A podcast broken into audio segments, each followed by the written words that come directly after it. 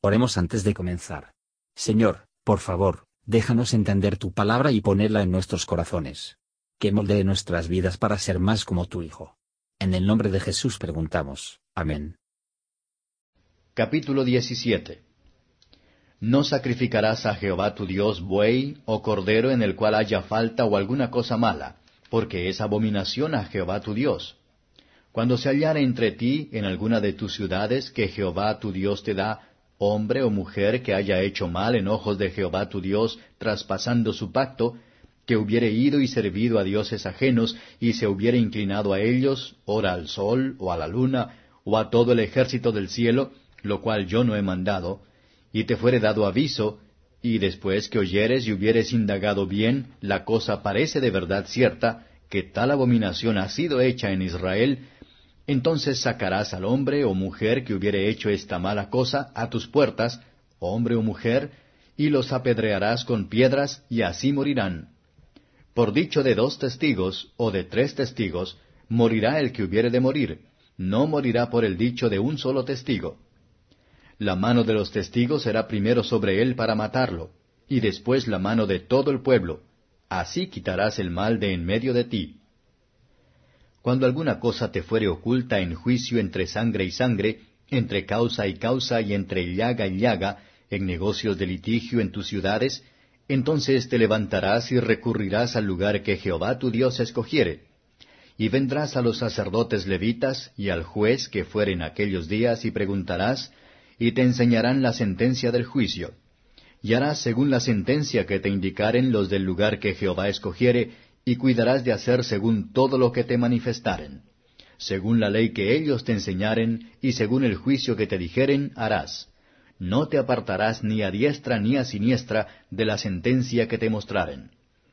Y el hombre que procediere con soberbia, no obedeciendo al sacerdote que está para ministrar allí delante de Jehová tu Dios, o al juez, el tal varón morirá, y quitarás el mal de Israel. Y todo el pueblo oirá y temerá, y no se ensoberbecerán más. Cuando hubieres entrado en la tierra que Jehová tu Dios te da, y la poseyeres y habitares en ella, y dijeres, Pondré rey sobre mí, como todas las gentes que están en mis alrededores, sin duda pondrás por rey sobre ti al que Jehová tu Dios escogiere, de entre tus hermanos pondrás rey sobre ti, no podrás poner sobre ti hombre extranjero que no sea tu hermano empero que no se aumente caballos, ni haga volver al pueblo a Egipto para acrecentar caballos, porque Jehová os ha dicho, no procuraréis volver más por este camino.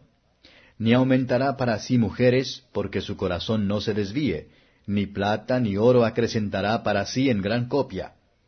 Y será cuando se asentare sobre el solio de su reino, que ha de escribir para sí en un libro un traslado de esta ley, del original de delante de los sacerdotes levitas, y lo tendrá consigo, y leerá en él todos los días de su vida, para que aprenda a temer a Jehová su Dios, para guardar todas las palabras de aquesta ley y estos estatutos, para ponerlos por obra, para que no se eleve su corazón sobre sus hermanos, ni se aparte del mandamiento a diestra ni a siniestra, a fin que prolongue sus días en su reino, él y sus hijos en medio de Israel. Comentario de Matthew Henry Deuteronomio capítulo 17, versos 1 a 7. Ninguna criatura que tenía algún defecto era ser ofrecido en sacrificio a Dios.